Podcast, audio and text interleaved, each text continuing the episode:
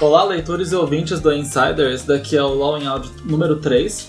E essa é uma semana muito especial porque nós temos a formação quase completa do antigo Kills Deaths Analysis, o programa que a gente tinha há uns anos atrás, para falar sobre o CBLOL.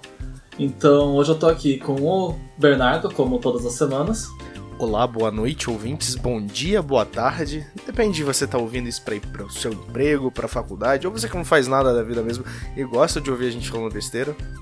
Um bom tempo, não sei qual momento do dia que você vai ouvir isso. E também estamos aqui com Foquinha. E aí, é, bom dia o caralho, boa tarde o caralho, eu tô salgado, eu vim para temperar essa porra de podcast, como sempre fiz para falar mal dos times e falar bem de quem merece. Family friendly o programa. Não, hoje vai ser só para maiores de 18 é. anos. Então pode, só, só pode escutar isso aqui depois das 10 horas da noite. Com a luz apagada. Mas essa, essa imposição de só para maiores de 18 anos é bem apropriada pro podcast de hoje, porque nós vamos falar sobre uma das, uma das séries mais polêmicas que a gente já teve no CBLOL, que foi Red contra NTZ.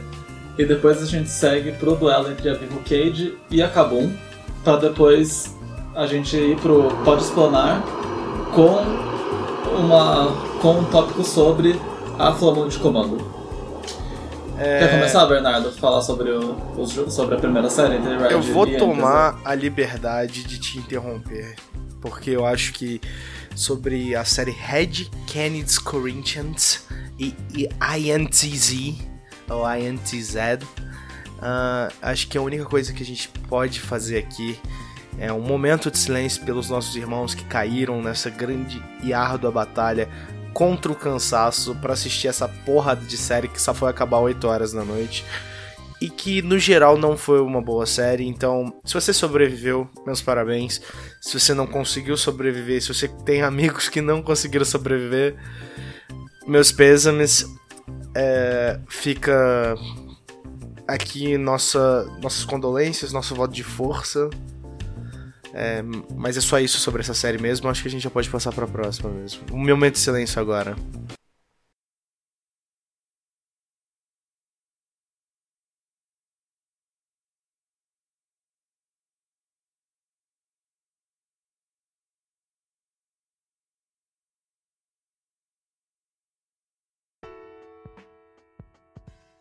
Então, agora prosseguindo para a série que realmente importa da semana, Vivo Cage contra Kabum. Essa foi a primeira derrota da Kabum nesse CBLOL, na primeira derrota em séries, né? E o que, vocês acharam da, do desempenho das duas equipes? Uh, vou começar, aí... Não, na verdade vou dar espaço pro nosso convidado Foquinha primeiro. A gente fala primeiro um time de cada vez ou um jogo de cada um mapa de cada vez? O que você preferem? que manda, mas tenta seguir a ordem mapa 1, mapa 2 aí, jogo 1, jogo 2 para poder ficar mais fácil de, tá, de então, então por mapas. E aí eu acho que flui melhor desse jeito. Porque eu acho que no primeiro mapa a Kabum estava à frente no jogo e eles estavam com bastante controle do mapa e, e, com uma vantagem bastante considerável, e na minha opinião, com uma composição melhor. Até o ponto que eles resolvem fazer um Baron aos 20 minutos e o Revolta simplesmente anda até o pit do Baron, ninguém dá peão no Baron, ele rouba o objetivo e a Cade pega duas torres tier 2 e eles começam a virar o jogo do nada. Eu acho que, tipo, se a Kabum tivesse executado melhor, o jeito que eles executaram, se a Kabum tivesse uma execução do Baron melhor, ou se eles tivessem um setup de visão superior, eles poderiam ter pego o Baron sem nenhum tipo de contestação pela vantagem que eles tinham no jogo e o jogo seria muito diferente. Então, para mim, o jogo 1 é um jogo que a Kabum tinha um plano de jogo, na minha opinião, superior e tinha o controle, só que eles deixaram por um erro bobo o jogo cair no colo da Cade. Uh, eu tenho uma. Uma. Assim, eu não gosto de apontar erros, é, botar a culpa em alguém, principalmente numa equipe que nem a Kabum, porque essa equipe tá muito bem encaixadinha, esse time tá jogando muito bem, e eu acho que qualquer atuação abaixo da média da equipe destoa muito, e foi o que aconteceu no, no primeiro jogo com o Ranger, ele. O Skarner dele não conseguiu fazer nada, ele tava com o time errado, ele tava forçando ganks errados, ele teve sua selva dominada, ele tava mal no jogo. Assim, o, o padrão da Kabum desse, de, dessa etapa é bem alto, então falar que ele tava mal não, não necessariamente quer dizer que ele afundou a Kabum, mas sim que ele jogou. Ele ele mesmo jogando mal, ele jogou melhor do que muitos junglers do CBLOL. Só que o problema é que a Cade veio muito forte, cara. Essa nova leitura de meta do 8.4 fez muito bem para eles.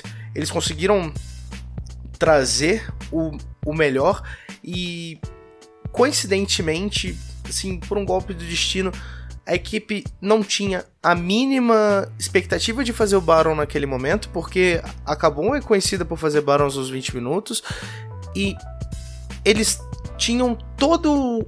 É, tinham todas as coincidências possíveis para aquele Baron dar muito certo. Que eram duas flâmulas, o, o Revolta fazendo shield, o Skarner, o, o Skarner com uma certa desvantagem, o, a equipe da, da Cade no geral pressionando o mapa muito bem. Então deu tudo certo naquela jogada e ali eles sacramentaram o jogo. Foram, foram do, duas flâmulas com buff do Baron, levando a base da, da Kabum. E uma desvantagem que nem mesmo a melhor equipe desse CBLOL conseguiu voltar atrás. Principalmente, eu acho que eu posso cravar.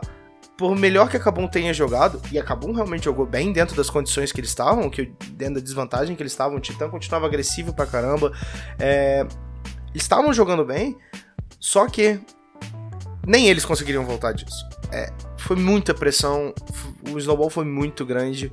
A, eu posso eu posso dizer com um certo uma certa dúvida, mas acho que esse foi um dos maiores snowballs assim em, em tempos, porque a condição que a Cade criou com essas duas flâmulas, mais esse barão e esses e, e a pressão que eles fizeram foi foi coisa de louco, foi um absurdo. É, é até se... porque. Des, desculpa cortar, mas. Não, até porque cortar, quando. Quando o Revolta Acabou, eles enxergam a oportunidade de fazer o Baron, porque eles veem que a Cade tá resetando. E é uma fase do jogo onde você normalmente reseta em mais de um jogador ao mesmo tempo. Então acabou ver a oportunidade de. Ah, todos eles estão indo base, ou mais de um jogador, se não me engano, três jogadores estavam indo base ao mesmo tempo. Então essa é a janela que a gente tem para fazer o Baron. Então justamente quando revolta rouba o Baron, tem dois ou três jogadores que acabaram de comprar. Então é o timing perfeito para eles usarem o Baron. Eles não precisam. Resi... Normalmente, quando você faz o Baron, o time inteiro tem que ir base, gastar o dinheiro que acabou de ganhar, ou recuperar a vida, ou os dois. Mas nesse caso, eles não tomaram dano do Baron, porque eles só roubaram, e eles não precisavam gastar o ouro, porque eles já tinham acabado de gastar, porque foi justamente a janela que acabou um viu. Então foi o melhor cenário possível para Cade. Então, se você vê, a Cade tem essa leitura perfeita de que a Kabum tem que resetar e eles não, por causa do, do dano que, que a Kabum tomou. E eles pegam duas torres tier 2 de graça só por causa disso. Ah, fora que todos da Kabum tiveram que gastar o flash para sair do pit do Baron também. Então isso pesou muito para jogadas subsequentes que eles não tinham como se defender direito. Uh, e aproveitando o gancho, você falou que a Kabum jogou muito bem no jogo 1 e isso aconteceu parcialmente no jogo 2. Parece que a equipe estava um pouco fora do eixo, mas eu acho que a atuação um pouco abaixo da Kabum no jogo 2 deve ser principalmente para a qualidade de jogo que a Cade impôs. Eles jogaram com muita pressão, eles jogaram muito para cima. O Jogster foi, foi, sensacional nessa série. O, o, Revolta foi o cara da série, mas o Jogster também teve atuações muito boas. Apesar dele, o Micon ter perdido a lane phase em alguns momentos, é, perdido o controle, na verdade, não perdido ela essencialmente, mas é, eles ficavam um, eles não sabiam explorar muito bem, ou não conseguiam explorar muito bem, mas eu acho que a, a Vivo Cage entrou com tudo no jogo 2 e não deu chance para Kabum. É a primeira vez que isso acontece nesse CBLOL inteiro. É, eu, eu concordo com, as, com o nível de atuação do Jockster, se você desconsiderar o nível deles da laning phase. Só que, infelizmente, o problema é que o Jockster e o Micão perderem o controle da lane ou perderem a lane por completo não é mais uma exceção. Hoje em dia parece que é uma regra. E. E o que me deixa um pouco encucado é a quantidade de recursos que a Cade coloca, tanto no draft quanto em game. A quantidade de recursos que eles colocam para tentar fazer com que esses dois ganhem a lane e tenham algum controle. E isso não acontece.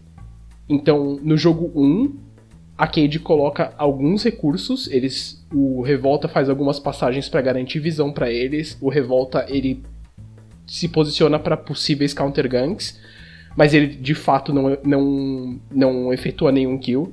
Mas no jogo 2, o Revolta literalmente faz uma rota que é ele vai do head dele, enquanto a dual lane deu fake leash, ele vai direto pro bot, ele dá um gank nível 2 no bot, eles conseguem a kill, o Revolta continua na lane, ele tenta forçar o Titã para fora da lane, não consegue.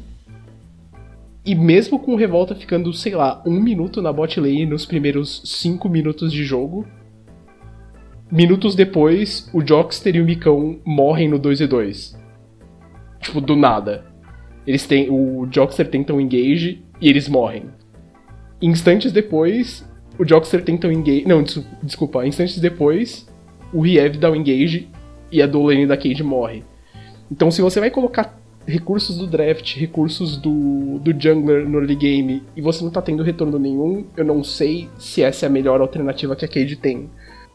Mas eu acho que a Cade conseguiu, conseguiu contornar isso depois no jogo porque eles trocaram a atenção do bot pro mid, né? E aí eles conseguiram dar uma boa atenção pro Azir para ele conseguir escalar um pouco em cima do Oriano. Sim, e o, e o Tokers jogando muito bem tem, tem um peso enorme nisso. Mas, mas é justamente, por exemplo, você não necessariamente precisa mudar o foco do mid pro top, do bot pro top. Você pode simplesmente começar a gankar menos bot e começar a gankar mais mid. Ou gankar menos bot e usar o revolta, o old school revolta, que é basicamente o, a bot lane vai ser uma máquina de empurrar, com esse espaço o Revolta invade e caça o outro jungler. Eu acho que, considerando o nível que a dual lane da Cade tem hoje, principalmente durante a laning phase, eu acho que na, durante os estágios finais do jogo eles estão jogando bem, mas eu acho que considerando o que eles estão fazendo na laning phase, a Cade poderia achar um plano de jogo mais eficiente. Eu acho que eles têm várias outras opções, mas não é a primeira vez que eles tentam jogar pelo bot e não é a primeira vez que eles falham. E a Cade, nas, nas últimas semanas, desconsiderando essa última semana, a sexta semana do CBLOL, no caso, eles tinham uma certa dificuldade de saber explorar o plano de jogo deles e encontrar as condições de vitórias. Parece que nesse patch, pelas duas ótimas partidas contra a Kabum, eles conseguiram se encaixar melhor. Mas existe bastante espaço ainda para melhorar. Mas isso já é um começo de mudança. E vem numa hora muito boa. É, semanas antes do, dos playoffs. O time já está classificado para escalada, agora só vai mudar a questão de posicionamento, quantos jogos a mais eles vão ter que jogar. É, eles podem até terminar líderes da, é, do, do, da fase regular, dependendo de uma combinação de resultados esdrúxula, eles têm que marcar 39 minutos nos dois jogos somados e torcer para as outras duas equipes. É Cabum, eu não lembro, é Cabum e Red perderem por 2 a 0 mas esse time tá mudando na hora certa. Uh, posso fazer um, uma comparação um pouco forçada, mas seria o que a T1 precisaria fazer, que não conseguiu fazer. A T1 continuou estagnada é, e não, não se encontrou. Mas eu sinceramente penso como que essa lineup, que pode se considerar a lineup mais vitoriosa do país, vai se portar nos playoffs agora que eles se adaptaram. Agora eu acho que é a hora deles brilharem. Eu acho que agora que a experiência deles vai bater. Eles vão ser um grandes contenders para para escalada e vão saber se adaptar muito bem. Foi o que eles mostraram nessa série. Mas eu acho que eu queria eu quero ressaltar um outro ponto. É, quero ressaltar, outro ponto não. Quero ressaltar um ponto que você já falou que realmente é o pior. Eles têm que melhorar as condições deles. Eles têm que melhorar o plano de jogo ainda. Porque eles mostraram uma É, o Skit brincou comigo esse dia. Brincou não, ele me corrigiu e ficou com um tom de brincadeira também. Eles não precisam inovar, eles precisam se renovar. É, a Cade se renovou, eles precisam se renovar mais ainda para a próxima fase. Eu acho que o plano de jogo é o jeito mais simples deles se acertarem. Mas eles também, por exemplo, eles poderiam ter esse plano de jogo se eles começassem, se eles encontrassem algum tipo de matchup que permitisse que eles jogassem assim. Eu não sei exatamente como que isso funciona nesse patch. Às vezes eles vão conseguir encontrar algum matchup que seja mais seguro e menos volátil, que permite que, ah, ok, agora que a gente tem um kill, é literalmente impossível da gente perder nesse cenário. Eu acho que eles estavam jogando. E isso também é uma questão de matchup. Eu acho que se. Os matchups que eles estavam jogando. Muitas vezes você pode ter um kill à frente, mas se você cometer um erro, você perde a lane de qualquer jeito. Não necessariamente perder a lane e ficar atrás em gold e tudo mais, mas você perde a pressão porque você cometeu um erro. Por exemplo, Ezreal e Leona é, é um exemplo clássico disso, que foi no, o, o, a escolha deles no jogo 2. Se a Leona dá um engage errado, o Ezreal fica sozinho na lane por um tempo, ele fica vulnerável a um tower dive e você perde totalmente a pressão na lane só por causa disso. E com isso o outro time consegue conquistar visão, setar para objetivo ou colocar mais pressão no Ezreal é, e isso basta. E, para você ter esse, esse, descontrole da lane, mesmo estando à frente em kills, basta um erro. E o problema é que o Joxer na lane, infelizmente, ele tem cometido muitos erros. O que ele compensa nos estágios seguintes do jogo. Eu acho que. Eu acho que a Leo, o que ele não joga na laning phase e os erros que ele comete na laning phase, ele compensa totalmente com os roams e no mid game com a Leona dele. Eu, eu achei Tipo, literalmente foi do, do bronze 5 pro Challenger da laning phase pras teamfights de Leona. Porque ele. É, aquela teamfight no, no mid que praticamente decidiu o jogo foi, foi, foi ele, ele, sim. Eu acho que, só para ressaltar um pouco mais sobre essa série no geral, Revolta é. pra delírio do melão. delírio da torcida, MVP dessa série incontestável. É, e voltando naquilo sobre aquele, aquele Baron da, da, da Kabum, era uma boa leitura de jogo. Era, se eu não me. Eu acho que eu posso falar com tranquilidade que era a melhor leitura de jogo de todos os times do CBLOL, que era fazer aquele Baron uns 20 minutos, ou mais cedo possível. É, só que o tiro saiu pela culatra, né? Então, isso pode ser explorado mais pra frente e acabam tendo que ficar de olho nisso. Eles têm que. Foi um pequeno deslize tinham. Eles tinham artifícios para parar o Revolta, mas Sim. não usaram. Assim, eles tinham o ult do Skarner. Eles... Sim, que era mais importante. O Suppress pararia o Smite de qualquer Não, eles tinham o mas... pilar do Trundle. Eles usaram. É, o pilar do Trundle foi utilizado, inclusive. É, só que. Isso. Acho que mais méritos para Cade por ter. Por ter tomado conhecimento do, da leitura da, da Kabum de fazer aquele Baron e contestado. Sim sabendo como ele funciona. Então, é, eu acho que, assim, eu não quero tirar, eu não quero jogar o, eu realmente não quero jogar o peso, peso dos erros na Kabum, eu o jogador da Kabum, porque esse time tá jogando muito bem, muito bem mesmo. Eu acho que é uma série que deixou meu coração dividido, porque a Cade começou a jogar muito bem e a Kabum perdeu. Mas eu não quero culpar a Kabum pela derrota e eu quero dar os méritos da vitória pela Cade que conseguiu superar a Kabum. Porque acho muito injusto você falar, porra, acabou um jogo, perdeu porque o Ranger jogou mal. Os caras estão jogando em alto nível há seis semanas, cara. Deixa, uma vez eles têm que cair. Eles têm que aprender a perder para poder, pra poder, se, pra poder se renovar para as próximas rodadas. Então, tipo, essa é a minha dualidade né, com essa série. É, aproveitando isso que você falou, eu acho que é uma boa, principalmente porque eles têm grandes chances de terminar em primeiro lugar na, no, no, na fase regular. E com isso eles vão direto pra final, né? Então é, uma, é a única chance que eles têm, basicamente, de perder uma partida, ver, ó. É assim que a gente joga quando tá. quando a gente perde. É assim que a gente se sente quando a gente perde. E a gente não pode deixar isso impactar o nosso jogo se acontecer de novo. E acontecer isso antes de terminar a fase regular com a possibilidade deles irem direto pra final, acho bem importante. Uhum. Eu não sei como vai ser a próxima semana, mas esse CBLOL tem sido uma caixinha de surpresas. Ah, pela fase da T1, pela fase da Kabum, pela reviravolta da Cade. pela maratona de jogos do sábado, tudo pode acontecer. Então é bom a Kabum ficar esperta, mas eu digo ficar esperta com a tranquilidade de que esse time tem qualidade para poder vencer semana que vem tranquilamente e firmar em primeiro lugar. Mas tudo pode acontecer. Como disse Gustavo Cima em 2015, não existe, não tem mais bobo no CBLOL. Curiosamente, ele ainda tá lá, o que é contraditório. Que isso, cara? Que gratuito. É amigo, velho. Mas- Você gosta dele. Mas só, Vou te ensinar a mandar um beijo pra ele. Te amo, Gustavo. Você é maravilhoso, cara. mas só pontuando algumas das coisas que foram ditas.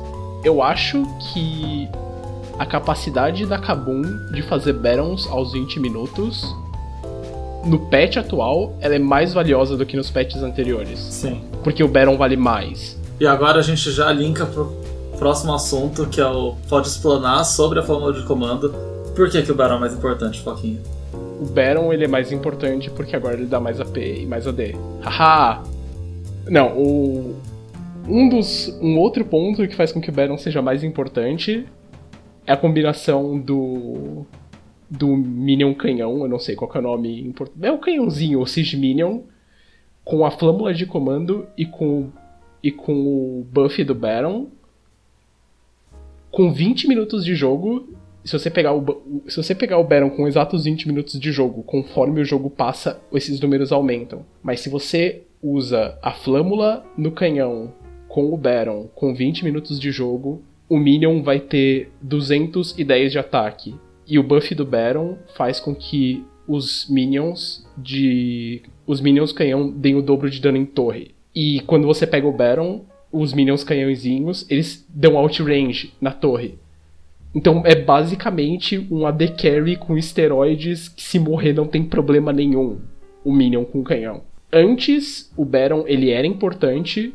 Com os buffs em AP e AD, o Baron ficou mais importante. Mas com a opção de você fazer flâmula, a ideia de que você pode pegar o Baron e com um push você ganhar o jogo é muito mais. É, é uma ideia que é muito mais realista do que antes. Porque o que a gente viu nos patches anteriores era muitas vezes. Primeiro você vai pegar o Baron pra eliminar as Tier 2 e talvez pegar um inibidor. É, Ou você já pegou os inibidores e o segundo Baron é pra fechar o jogo. Ou esse Baron é pra você setar pro Elder Drake. Acho que no primeiro The Baron já dá pra fechar o jogo, dependendo de como tiver setado. É, tá muito forte. Mas é, que antes era, era muito mais difícil. Uhum, E por volta dos 23 minutos você já consegue é, ter acho que duas flâmulas por time. A Cade fez duas, mas eu não. Eu não. Assim, no, no mínimo uma flâmula é garantida, mas. É, e é muito pesado, muito pesado mesmo. Porque com 26 minutos de jogo, eu acho que não tem nenhuma. Assim, se você tem uma vantagem suficiente pra ter duas flâmulas de comando rolando na sua equipe, tem Baron e vai fazer o push com esses dois minions buffados, com certeza a outra equipe não tem não tem recurso suficiente pra poder parar ele, mesmo com uma composição que justif- justifique não, uma, uma composição que tenha facilidade de de abater esses minions que carinhosamente são chamados de Cláudio. Não, Cláudio. não, não confunda com o Cláudio, psicólogo Não, é da NTZ. mesmo. O Cláudio. Hoje cedo eu fiz uma pesquisa rápida é, e eu descobri. Descobri não, é. Eu calculei. Calculei, eu anotei o, o tempo médio em que cada item aparece por role.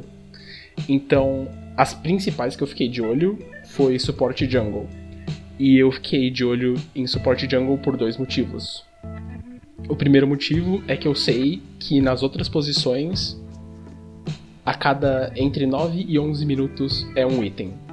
Então, por exemplo, com 20 minutos um AD Carry normalmente tem dois itens. É, com 30 minutos ele vai ter três itens e por aí vai. É, normalmente dá uma acelerada e com 45 minutos ele tá full build. Mas essa é a ideia. É, eu olhei principalmente suporte jungle por quê?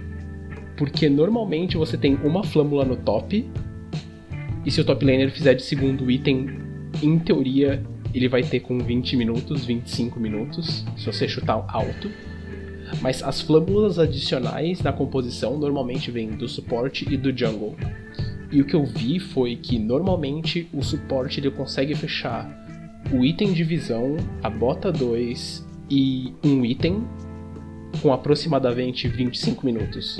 E um jungle consegue fechar o item de jungle, a bota, a warmog e um segundo item com 30. Então, com 30 minutos, é bem confortável você ter três flâmulas sem você ter nenhum tipo de build especial, sem você ter nenhum tipo de alteração no jeito que você joga. Então, tipo, a gente tá falando de, sei lá, 30 minutos, 3 minions canhão. E eu fiz uma conta no, no começo da no final da semana passada que mais ou menos cada hit do canhão dá 300 de dano na torre. Então se você tem três flâmulas e os três canhões atiram junto, é 1k de dano na torre. É tipo uma bomba nuclear na torre. Tipo, considerando que a torre tem 3.600 de vida, é muita coisa. Você destrói a torre em menos de 10 segundos. É uma coisa ridícula. Uhum, são. São 8 hits, se eu não me engano? É. Não, na LCS EU teve um com 6 hits. Sim, mas a torre não tava full. É, não, é, ela tava com. Ele ia tomar 7 hits provavelmente sim, na torre ali. Sim. No momento. Eu fiz uma conta, mas a conta não é bem. não é exata. Mas as torres Tier 3, com 30 minutos, caem em 11 hits. Full. Tipo, o, o canhão sola em 11 hits. Tipo, é ridículo. É ridículo, é muita coisa. E, e, o, e o mais ridículo não é o fato que dá muito dano é que dá muito dano e é extremamente difícil de você lidar.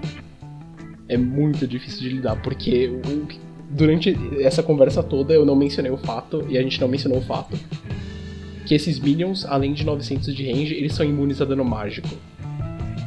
Então é, é, é muito difícil de você lidar. É muito difícil. Você tem que ter, sei lá, eu vi é, é, situações que eu vi lidarem com o canhão de maneira simples foi. Eu não lembro qual jogo, eu acho que foi One e CNB. Que a Team One pegou Syndra e a Syndra pega o canhão e joga ele pro lado. E eles conseguem limpar rápido. E, eu, e foi algum jogo da LCK que basicamente a Caitlyn deu um crítico com Shiv Rapid Fire Cannon e matou em um hit o canhão, mas isso era tipo 45 minutos de jogo. Então, o que eu acho que vai acontecer é campeões que conseguem lidar com o canhão vão começar a ser mais picados por ser ridículo. E campeões que conseguem garantir Baron vão ficar mais fortes, vão, ser, vão ter uma prioridade maior. Então a gente tá falando aqui de jogar.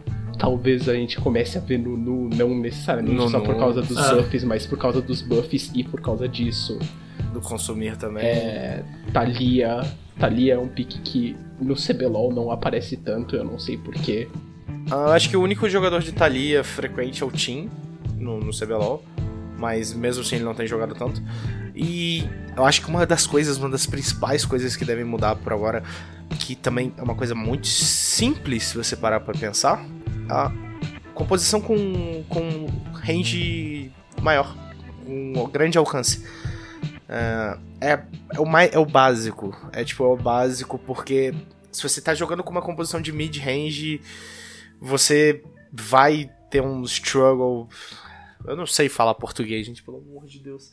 Você vai ter um certo problema contra esse minion bufado, então, tipo, você vai ter que se expor muito para tentar matar ele e vai praticamente entrar no range de, de ação da outra equipe. Então, acho que a gente vai ver mais composições que. luta de guerra de trincheira, tá ligado? Um de cada lado, muito longe, tipo, se atacando qualquer coisa. Esse é um dos motivos da Caitlyn estar tá subindo de prioridade de pick? Também.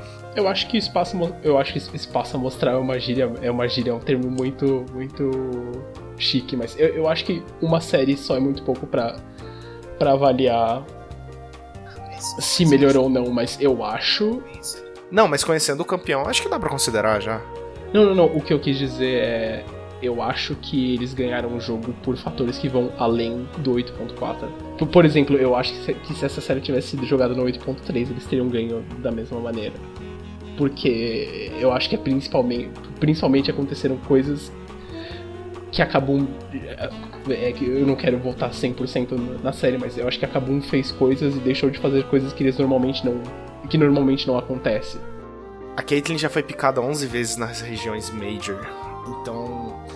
E 30 e. 35 em todas as regiões do mundo. Então eu acho que isso tipo, já mostra como a mentalidade já tá mudando um pouquinho pra isso. Nisso eu tenho que discordar, porque se você olhar as estatísticas de 8.3, Caitlyn já é um pique com certa prioridade. Principalmente na Coreia, alguns times usam muito. É, se você for ver a KT Roaster, uma das melhores estratégias que eles começaram a rodar é essa ideia de eles usarem Caitlyn e Brown. E basicamente a estratégia é o Deft e o Mata vão dar outlane na, na outra dual lane eles vão destruir a torre com 11 minutos e aí a gente coloca eles no top e desafia. Ah, a gente ganhou de vocês no bot, agora eu quero ver vocês defendendo do top. E aí, do nada, você rotaciona do, do bot pro top, do top pro mid, você levou as três torres tier 1 em, sei lá, 25 minutos, você criou uma lead de 3k de gold. É, fora do Brasil, Caitlyn tinha, tinha uma prioridade alta, mas eu acho que a prioridade dela vai aumentar no 8.4. Eu espero que no Brasil é, aconteça. Porque esse tipo de estratégia que a Katie Roaster faz vai continua funcionando no 8.4 com o bônus que a Caitlyn é uma campeã boa para lidar com canhão. E eu acho que alguns times do Brasil lidariam muito bem com esse tipo de jogo. Então, pessoal, acho que é isso por essa semana. É, a gente passou pelos principais pontos. E não se esqueça, como sempre, de seguir as redes sociais do Insider, que é InsiderBR. Para mais informações sobre League of Legends e outros esportes, acesse o insider.com.br. E não esqueça de falar pra gente o que vocês acharam do podcast, compartilhar com os amigos que se interessem. E semana que vem a gente está de volta com a última semana do CBLOL. Mais alguma, alguma coisa que vocês querem pontuar, gente? Eu, eu vou falar alguma coisa. Vai ser extremamente edgy, mas é, é, é necessário eu não vou sentir nenhuma dor no coração por qualquer um dos dois times que for rebaixado na semana que vem automaticamente. Mas eu acho que auto, auto rebaixamento é um conceito horrível. É isso, boa noite, tchau. Então ficamos por aqui. Até logo, galera. Até semana que vem. Tchau, tchau. Auto rebaixamento é um câncer.